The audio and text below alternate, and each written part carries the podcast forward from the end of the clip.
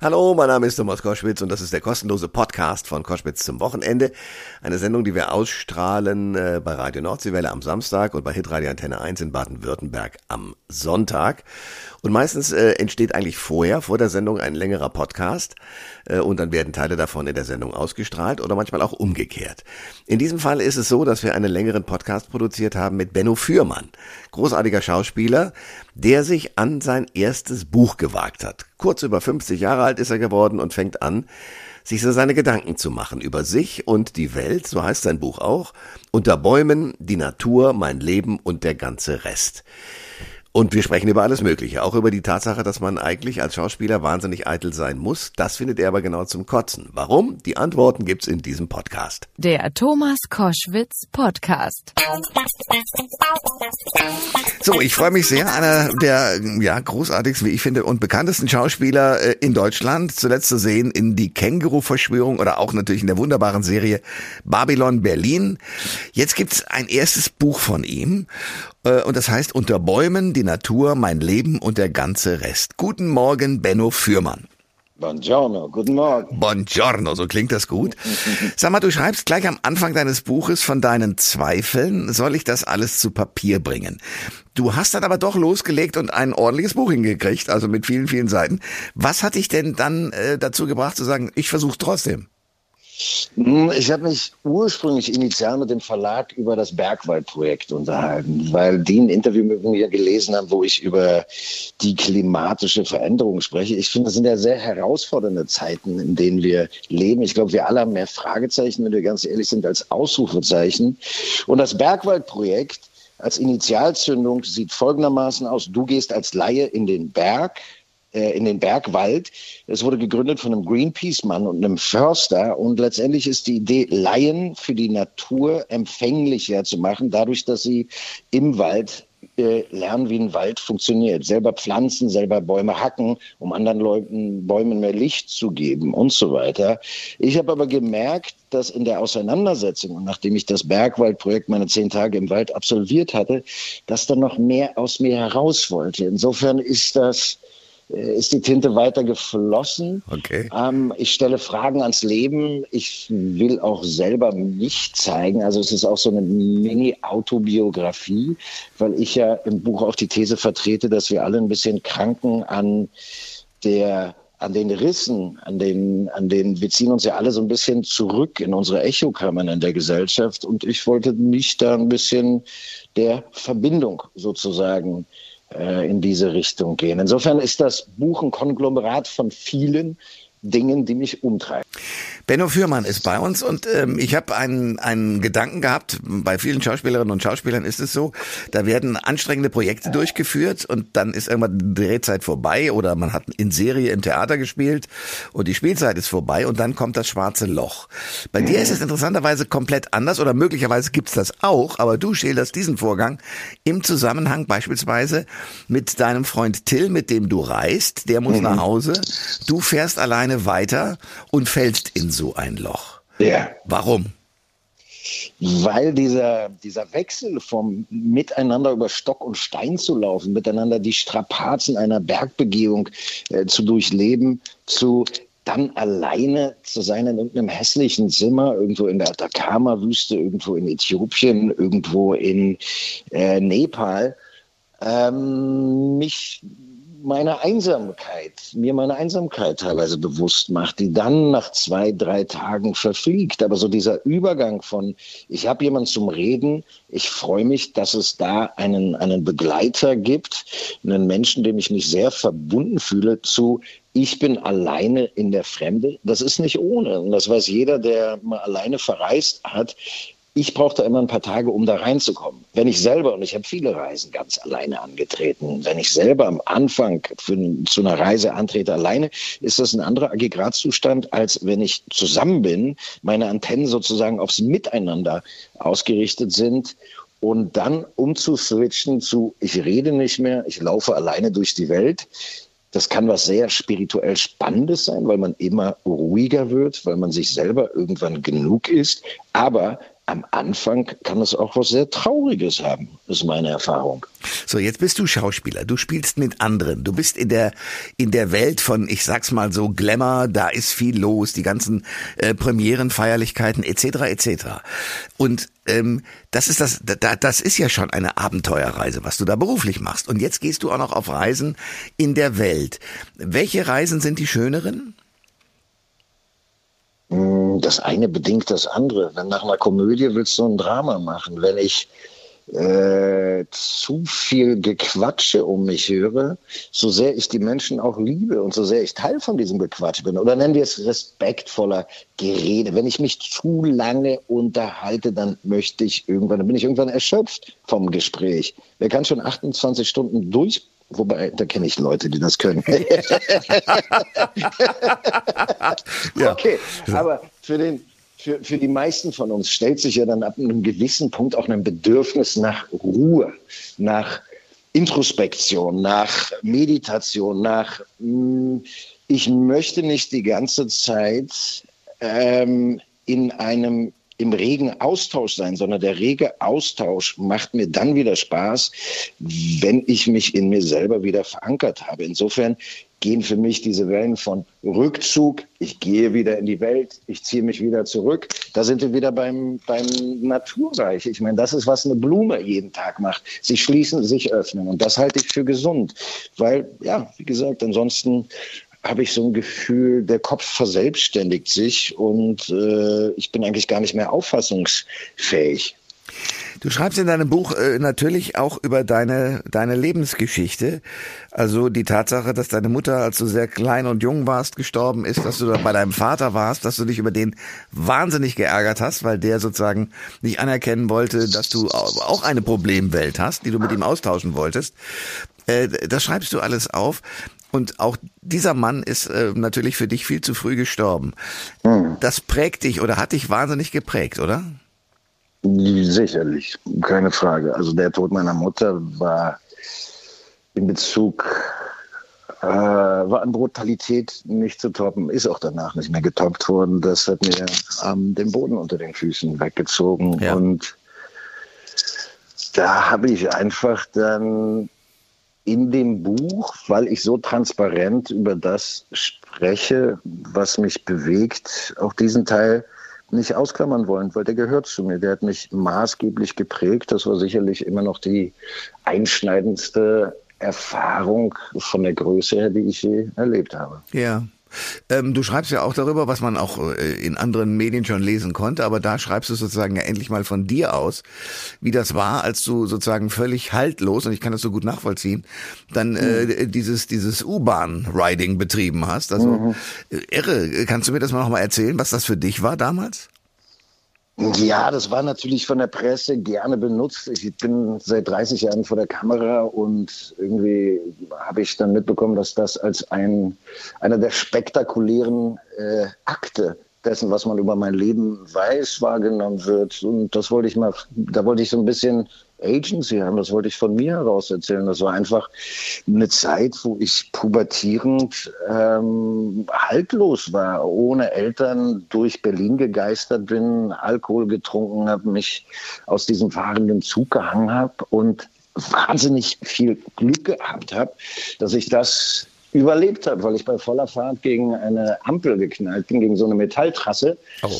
Und dann mit 10 Zentimetern Schädelfraktur, Jochbein gebrochen, Dornfortsätze angebrochen und so weiter die nächsten Wochen auf dem Rücken zugebracht habe. Und das für mich nicht Antworten geliefert hat, wo es wirklich hingeht im Leben, aber zumindest ein Wake-up-Call war insofern, dass die Straße, die ich da gerade fahre, nicht die Straße sein kann Richtung ein schöneres Morgen. Ich war verzweifelt und habe das Leben herausgefordert. Und das war für mich eine sehr entscheidende Station des, des Umdenkens, wenn auch, wie gesagt, nicht alle Antworten dann sofort beantwortet waren.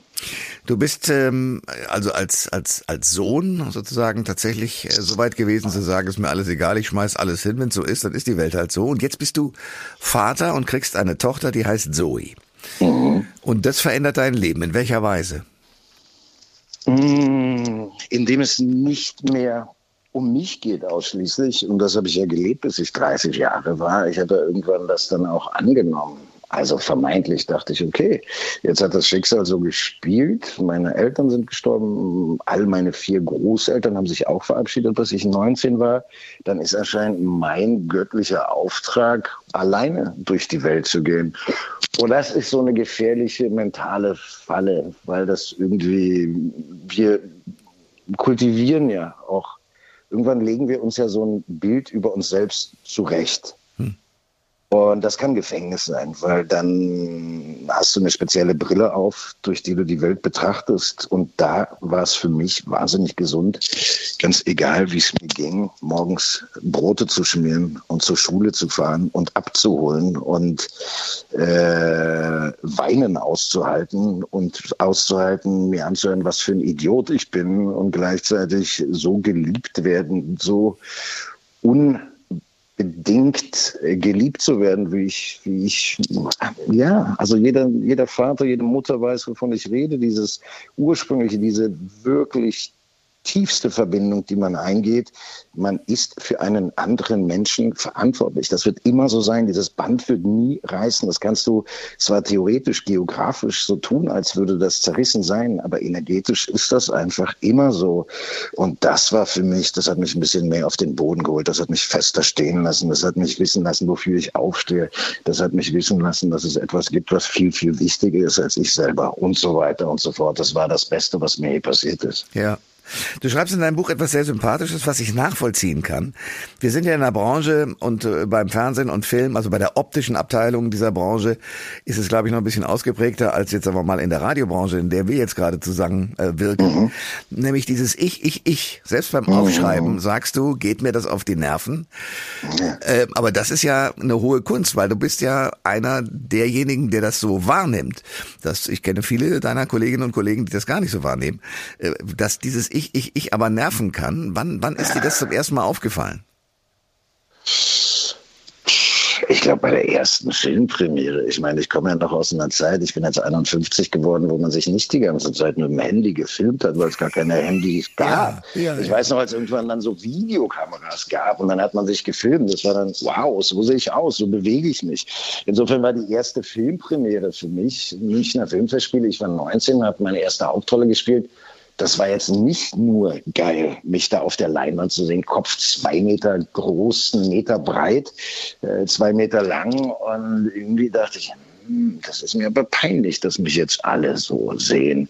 Und dieses Selbstreferenzielle, also sozusagen äh, sich selber versuchen zu bewerten, das ist total anstrengend, weil du überhaupt keinen Abstand, Abstand zu dir selber hast. Über die Jahre habe ich dann gelernt, ähm, ein Auge zuzukneifen und mich jetzt nicht äh, mit, einer, mit der schärfsten Dioptrien die ganze Zeit auf alles abzuklopfen, was, äh, was in meinem Programm so vorgesehen ist, sondern ich habe da versucht, ein bisschen gnädiger zu sein, ein bisschen Abstand zu mir selber zu bekommen. Ich gucke mich jetzt auch nicht wahnsinnig gerne an. Ich gucke mir den Film, wenn er fertiggestellt, einmal an, wenn er fertiggestellt ist, damit ich dann weiß, worüber ich mit der Presse rede, weil zwischen dem ursprünglichen Anspruch und dem Endresultat, da ist ja gerne auch mal ein bisschen Platz dazwischen.